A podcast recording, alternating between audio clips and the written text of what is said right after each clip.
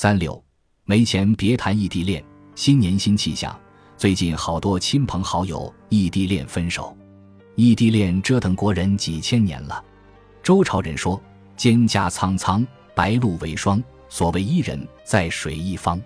宋朝人讲：“花自飘零水自流，一种相思，两处闲愁。”民国人唱：“在那遥远的地方，有个好姑娘。”今天人吼：“我多想回到家乡，再回到她的身旁，让她的温柔善良来抚慰我的心伤。”人们常说：“只要有真爱，距离不是问题。”没错，以现有的交通和通讯科技水平。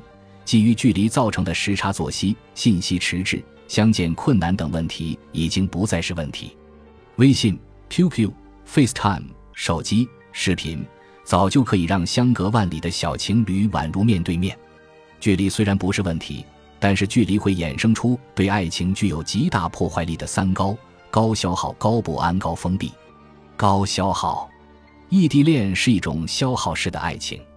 异地恋区别于同的恋的一个关键就是，同的恋俩人总能见面，总会有各种方式积累感情，而异地恋俩人见不到面，所以俩人哪怕什么都不干，都在让爱消耗，坐吃山空。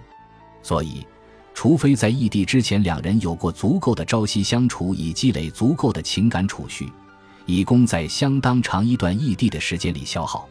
如果没有基于互动的情感补充，那么这段感情就会成为无源之水，慢慢消磨，不欢而散。高不安、缺乏安全感，是异地恋男女的普遍状态。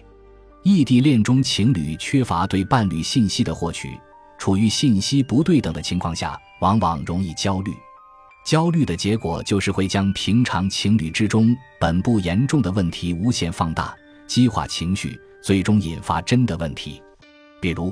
你逛街的照片是谁给你拍的？你今天早上为什么没有回复我微信？你今天回复我的语句怎么这么短？等等，不安全感袭来，加上周边诱惑和闲言碎语，结果不言而明。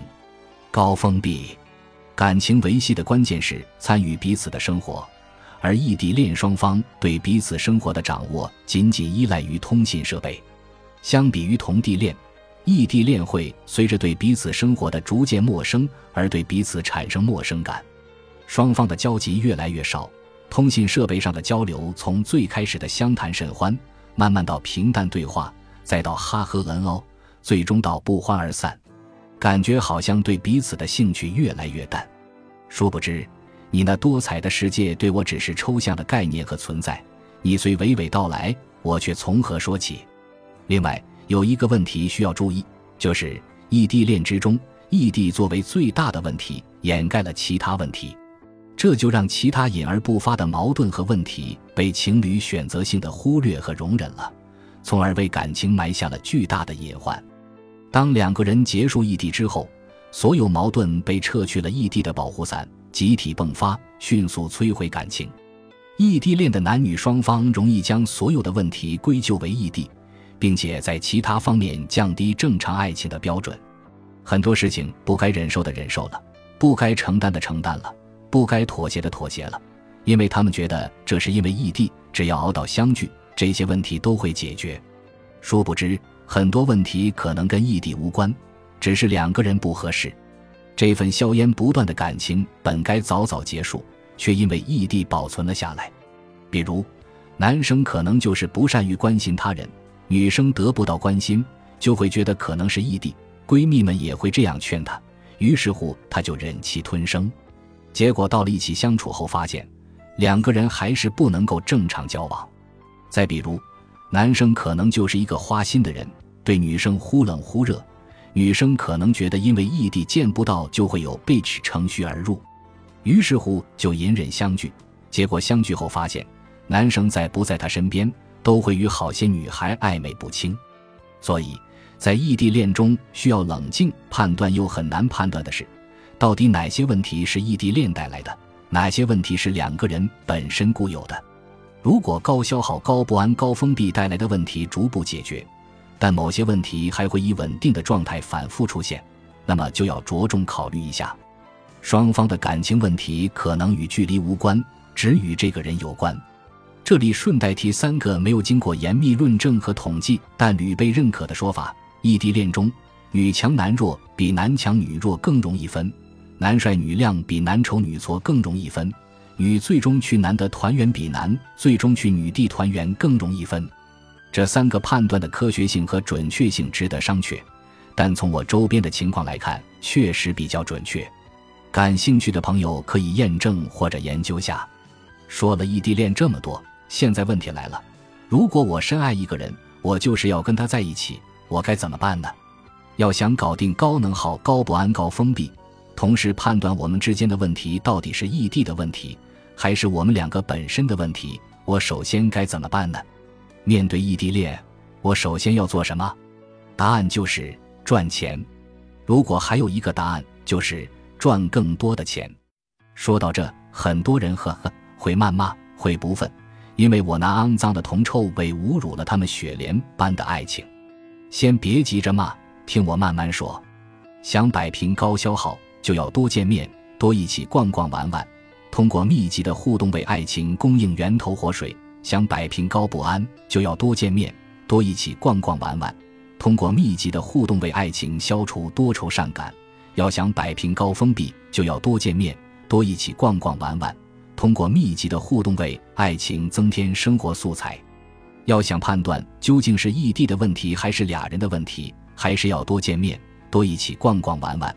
通过密集的互动为爱情提供诊断报告。通过增加互动的强度和频率来尽可能的消除异地恋和同地恋差异及异地产生的一系列问题，从而让异地恋最大化的趋同同地恋。这是解决一切异地恋问题的最优解。高强度和高频率的互动，最主要靠什么呢？靠爱。但是爱的实现靠什么？靠钱，包括不限于。说到这里，强调一下，我们讲的是金钱在异地恋中的重要性，而非必要性。没钱也能谈异地，有钱会让我们谈得更从容、更高效。这个问题上，我们不是拜金主义，而是实用主义。对于异地恋来说，一百次电话讲的“我爱你”都不如一场温馨甜蜜的烛光晚餐；一万条微信讨论价值观，也比不上一起面对地铁乞讨者时双方的本能反应来的直接和真实。异地恋中的交流、了解、调情、问候、挽回等，往往都伴随着消费。平时打电话需要话费，节假日看望对方需要路费，节日小礼物需要邮费。吵架了，分手了要挽回，需要各种费。比如，俩人想感情保鲜，增进了解，看看彼此是否合适结婚，就要多见面。而见面的机会很少，又不能耽误工作，就只能多坐飞机，多见面，多喝咖啡，多聊天。再比如，异地恋容易吵架，吵架了容易分手，分手如果不及时挽回，就会彻底悲剧。同地恋很简单。在楼下等着跪着，而异地恋要你经过几千里的到他楼下等着跪着。还比如，异国恋的俩人半年不见面，被传言有小三介入，女孩面临情感危机，需要了解情况判断真爱。最有效的方法就是实地考察和面谈。爱情是奢侈品，需要高消费来维持；异地恋是爱情中的私人定制，需要高消费中的高消费来维持。对于绝大多数人来说，要想拥有逾越地理障碍的高强度和高质量的互动，就要靠大量以金钱为支撑的实际行动。此刻的钱，毫无物欲横流的铜臭味，只有温馨浪漫的甜蜜感。